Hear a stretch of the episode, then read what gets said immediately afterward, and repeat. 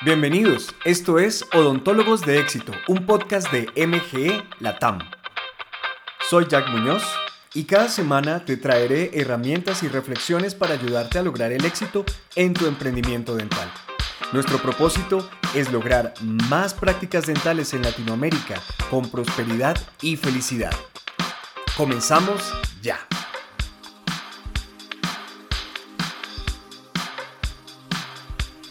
Espero que estés muy bien. Estamos grabando esto en un día feriado aquí en mi país, en Colombia. Y quería hacer de esto algo especial, algo eh, como una reflexión para ti como emprendedor o emprendedora dental. Y por eso elegí eh, uno de los capítulos, específicamente el capítulo 5 del libro Los problemas del trabajo del señor L. Ronald Howard. Un libro que les recomiendo muchísimo, ojalá lo puedan conseguir en sus propios países. Mm, porque tiene información muy muy interesante sobre el mundo del trabajo y por qué no también del mundo del emprendimiento desde un punto de vista filosófico pero muy aplicable a la vida cotidiana. Y aquí hay algo que en particular a mí me ha ayudado mucho con mis emprendimientos y con mi actitud hacia todo esto, porque digamos que uno como emprendedor puede convertirse o puede volverse un poco obsesivo, ¿no? Y, querer controlarlo todo y querer eh, eh, no fracasar y, no tener nunca un revés y ese tipo de cosas, la verdad, la verdad son imposibles en la vida real. Mm, pero cuando tú entiendes lo que te voy a explicar a continuación, te va a ayudar mucho, te va a ayudar mucho. El capítulo se llama La vida como un juego, la vida como un juego.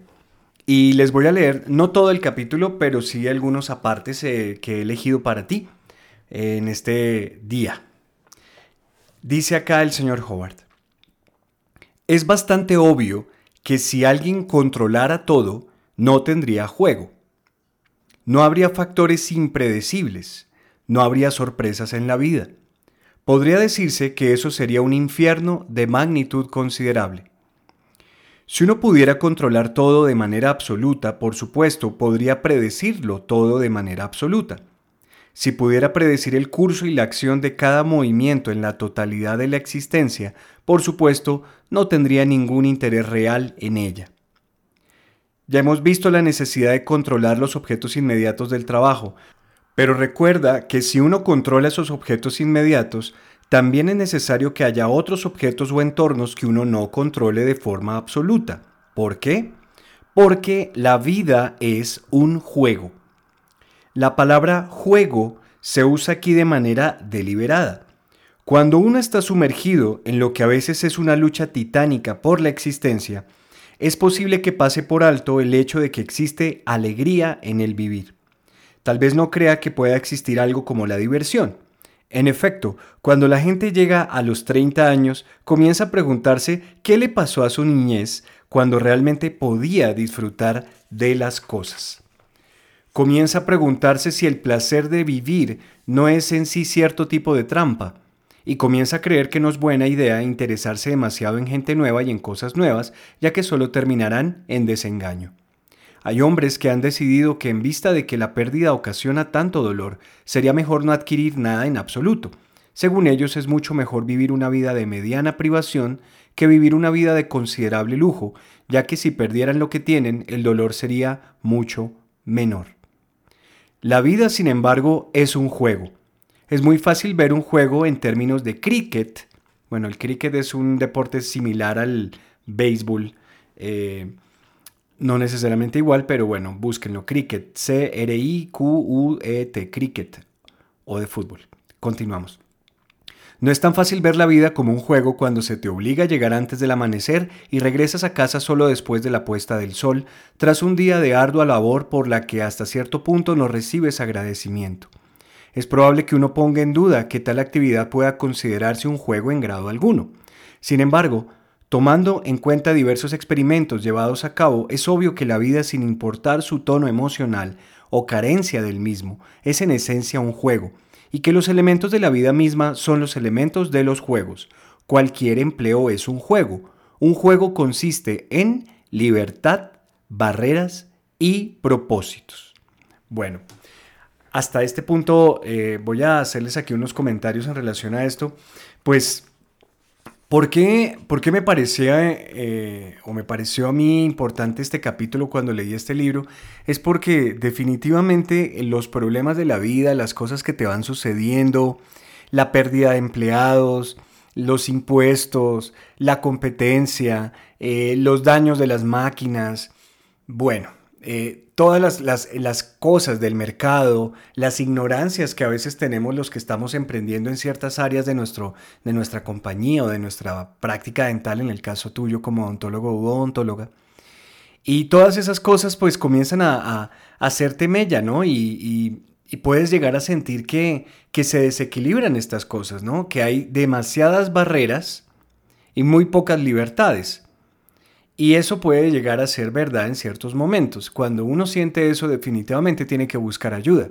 Cuando las barreras son demasiadas y no sabes qué hacer, definitivamente es el momento de buscar ayuda a alguien que te pueda orientar, que te pueda eh, ayudar a salir de eso. Ojalá sea una persona que sepa de lo que está hablando y que haya experimentado algo de lo que te dice, por supuesto, ¿no? Pero son tres factores entonces, libertad, barreras y propósitos. Cuando uno solamente quiere libertad, pues se vuelve un asunto un poco complicado, ¿no? Como un empleado, por ejemplo, que quiere llegar a la hora que desee, hacer solo lo que quiere y poder variar su sueldo cada vez que quiere, sobre todo si es hacia arriba, ¿no? Eso sería una total libertad em, y creo que no sería deseable, como ves en este ejemplo un poco ridículo que te estoy diciendo, ¿no? Porque eso no es posible. Igual, un adolescente, un niño, una pareja, cuando no hay ningún tipo de barrera eh, y, se considera una absoluta libertad, puede llegarse a pasar esto al libertinaje y pues eso es un mal uso de la libertad y por eso a veces la libertad ha tenido como una mala fama, ¿no? Como que la libertad significa destrucción, significa descontrol, significa eh, llevar las cosas a los extremos y eso no es realmente la libertad. Entonces, libertad, barreras y propósitos. El último factor, los propósitos. El señor Howard va a seguir hablando aquí sobre eso, pero yo lo que te puedo mencionar es que definitivamente hace mucho la diferencia cuando tú tienes un propósito claro en tu negocio o en tu empresa en tu práctica dental. ¿Para qué? ¿Cuál es la razón de ser? No hacia ti, no hacia solamente eh, un grupo pequeño de personas, hacia la sociedad, hacia la comunidad. Cuando entre más amplio es tu propósito, es un propósito más divertido, más emocionante, algo por lo que vale la pena es el esfuerzo y muchas veces los sacrificios a los que te tienes que someter. Cuando es un propósito únicamente material, o sea, tengo mi práctica dental solamente para hacer dinero, cosa que es parte, digamos, del, tema, por supuesto, pero no, no es el propósito, es, es, digamos, una de las reglas de la vida, de la administración, en donde hay que generar ingresos para sostener la operación y hay que generar rentabilidad para que esto valga la pena. Eso es lógico, pero estamos hablando aquí de un propósito, de, de la razón de ser, qué es lo que estás haciendo, cómo es que a tu manera o en tu forma estás cambiando el mundo o haciéndolo algo mejor de lo que lo encontraste. Entonces, si tú te pones a analizar estos tres factores, libertad, barreras y propósitos, cuando existen y cuando hay un equilibrio, la vida es mucho más vivible y por eso es que a mí me encanta esto. Entonces, vamos a seguir con la lectura, ¿vale? Sigamos. Dice acá, el primero de ellos es la necesidad de tener un oponente o un enemigo en un juego. También es una necesidad de tener problemas. Otra necesidad es tener suficiente individualidad para hacer, hacerle frente a una situación. Entonces, para vivir la vida plenamente uno debe tener, además de algo que hacer, un propósito más elevado. Y este propósito, para ser un propósito en grado alguno, tiene que tener contrapropósitos o propósitos que impidan que ocurra. Uno tiene que tener individualidades que se opongan al propósito o actividades de uno y si carece de ellas, es seguro que las inventará. Para aquellos que, no, tienen, no quieren tener nunca un problema o la competencia o ningún factor que, les impida hacer las cosas, pues la verdad eso se vuelve aburrido y se vuelve una palabra que, que va aquí a mencionar el señor Howard, que es aberración. Aberración tiene varias definiciones en el español, pero aquí hay otra. Y es algo que se aparta del pensamiento o comportamiento racional, que no es cuerdo. Viene del latín aberrare, que significa desviarse. Por lo tanto, aberrado sería afectado por la aberración. Una conducta aberrada sería una conducta equivocada o una conducta que no se apoya en la razón. La aberración es una desviación del pensamiento o comportamiento racional. Es otra forma de llamar a las cosas irracionales. Bueno, entonces, uno se puede poner bastante aberrado si uno no quiere tener problemas eh, o no los tiene de hecho, porque miren lo que dice acá, uno tiene que tener individualidades que se opongan al propósito o actividades de uno, o sea, otras personas, seres, eh, gobiernos, yo qué sé. Y si carece de ellas, es seguro que las inventará. ¿Han conocido a alguien que realmente casi no tiene problemas y de repente comienza a crear conflictos en donde no los hay? Bueno, a esa persona le faltan problemas. Sigamos. Esto último es muy importante. Si una persona carece de problemas, de oponentes y de contrapropósitos a los suyos, los inventará. Y bueno, aquí vienen unos ejemplos. Si tuviéramos a un capataz, es una persona que controla obreros en una construcción, ¿no? Si tuviéramos a un capataz que controla hábilmente todo lo que hay en su área y no hiciera nada más, y si este capataz no estuviera totalmente equilibrado mentalmente en todos los sentidos, es decir, si fuera humano, Lo encontraríamos inventando personalidades para los trabajadores a su mando y razones por las que ellos se oponen a él y verdaderas oposiciones. Lo encontraríamos escogiendo a uno o más de sus trabajadores para reprenderlos por, entre comillas, muy buenas razones, según el capataz, pero en realidad sin más razón que el hecho de que el capataz necesita oponentes obsesivamente. En el antiguo análisis mental se encuentran clasificaciones muy complejas relacionadas con esto pero no es necesario examinarlas. La verdad del asunto es que un hombre tiene que tener un juego y si no lo tiene, lo creará. Y ese hombre está aberrado y no es del todo competente. Creará un juego intensamente aberrado.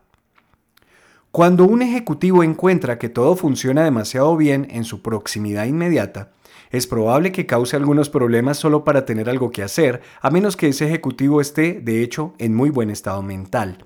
Así encontramos que la dirección finge a menudo, sin ninguna base en los hechos, que los obreros están en su contra. De manera similar, en ocasiones encontramos que los obreros están seguros de que la dirección, perdón, de que la dirección, así, que de hecho es bastante competente, está en contra de ellos. Aquí hemos inventado un juego donde en realidad no puede existir ningún juego. Cuando los hombres se vuelven muy cortos de miras, en realidad no pueden ver más allá de su propio entorno. En cualquier oficina, planta o actividad existe el juego de la oficina, planta o actividad en sí, contra sus competidores y contra su entorno externo. Si esa oficina, planta o actividad y todo su personal se comportan de forma completamente racional y efectiva, escogen al mundo exterior y otras actividades como rivales para su juego. Si no están a la altura y son incapaces de ver el verdadero juego, inventarán un juego y el juego comenzará a jugarse dentro de la oficina y dentro de la planta. Y aquí es donde vemos nosotros la situación en que tenemos una empresa o una práctica dental que va muy bien y de repente comienza a haber conflictos entre los compañeros, comienza a haber situaciones, comienza a haber problemas que tú no entiendes qué es lo que está sucediendo, si todo está bien y todo pues aparentemente está yendo perfecto. Bueno, es eso, falta juego. Entonces, aquí podemos extraer varias cosas de esta parte. Yo no les leí todo el capítulo, pero de esta sección del capítulo, y es que piensa la vida como un juego. Ten un propósito claro. Entiende cuáles son las barreras y los oponentes y lo, que tienes que, eh, que vencer allá afuera y en ti mismo, ¿no? O en ti misma. Y entiende también que tienes libertades, tienes formas de hacer las cosas, tienes ciertas capacidades y sí se pueden hacer cosas, muchas cosas, para sacar adelante tu práctica dental. Pero no esperes no tener ningún problema, no esperes que todo esté perfecto, porque eso no va a ser así. El equilibrio de la vida exige que haya juego. Y ya viste, si no hay un juego, entonces comienzas a buscarlos. Y a veces los juegos que buscamos los seres humanos son bastante, bastante locos. Podemos incluso hasta enfermarnos para tener algún tipo de juego. Puede sonar raro, pero piénsalo, piénsalo y verás que sí. Ahora, el otro punto aquí es cómo aplicamos esto al liderazgo. Bueno, cuando tú no le pones metas, juegos y no creas eh, este tipo de actividades en tu práctica dental, pues el aburrimiento comienza a, entrar, comienza a generarse, a generarse juegos internos eh, de, tus empleados contra ti, de tus empleados contra tus empleados, o peor aún, como lo he visto tantas veces, de los empleados, de los doctores contra los pacientes, como si los pacientes fueran los oponentes, y no son los oponentes. Los pacientes tienen barreras, traen barreras, tienen miedos, dificultades económicas, eh, otro tipo de prioridades, ignorancias en relación a la salud oral. Todos esos son problemas, todos esos son barreras, pero son barreras que tienen los mismos pacientes para con su salud oral, o sea, son barreras contrarias a su salud oral. No son barreras contra ti.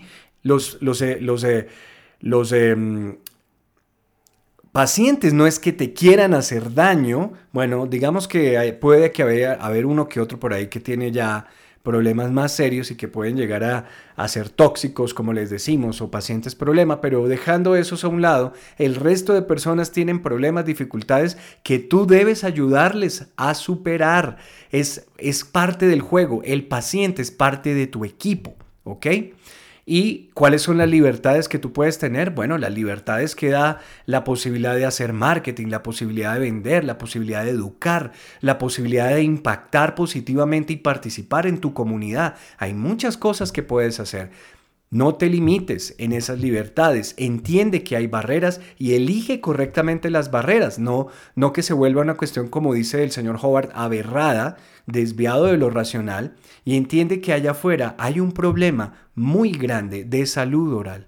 Esa es verdaderamente la competencia, el enemigo central, es la ignorancia, la falta de cultura en relación a la salud oral en Latinoamérica, lo que nos está dando unas estadísticas pésimas en cuanto a periodontitis, caries y muchas otras enfermedades. Ahí es donde está el verdadero enemigo. Entonces, definitivamente tienes un juego y tienes un propósito muy grande. Cuando lo entiendes, lo asumes y lo pones a, así a, rodar y lo cuentas y lo, y lo impregnas dentro de tu equipo de trabajo, realmente la vida comienza a ser mucho más divertida, mucho más vivible y definitivamente puedes sumar aliados o aliadas de, hacia ese logro, al logro de tu propósito, involucrando a tu equipo de trabajo y poniéndoles a jugar. Los juegos, la verdad, tienen que, tener un equilibrio, por supuesto. Tú no puedes colocarle barreras y barreras y barreras a tu equipo de trabajo y esperar que sean felices y que puedan jugar. Por supuesto, tienen que tener libertades, tienes que dejarles trabajar, tienes que permitirles ciertas cosas, pero también tiene que haber un equilibrio con las barreras de manera que ellos sientan que ir a trabajar contigo es un juego. Y si no, y si no les pones barreras, bueno, la barrera vas a ser tú. Tú vas a ser elegido por ellos o por ellas como la barrera contra la cual van a estar jugando. Así que esto es bien interesante también desde el punto de vista del liderazgo y así hay muchas posibilidades de aplicación de estos datos que acabamos de ver y te resumo, la vida es un juego y los, y los juegos están compuestos de libertad, barreras y propósitos. ¿Ok? Bueno amigos y amigas, esto era lo que les quería compartir, espero que les guste, me encanta que me den su feedback, que me, me cuenten si esto les gusta, yo no uso libretos, yo realmente estoy aquí enfrente del micrófono, enfrente del computador grabando esto, no, no tengo un script para decirle esto, por eso a veces me enredo y demás, pero, pero bueno, disculpas por eso. Pero quiero que esto sea algo natural, sea algo que salga aquí del corazón, compartiéndoles algo lindo, algo útil y que así sea. Y que eh, si tienen algún comentario eh, positivo o si quieren que toquemos algún tema en especial, no dejen de escribirme. Yo siempre les contesto. Mi correo electrónico personal es jack, que es J-A-C-K-M.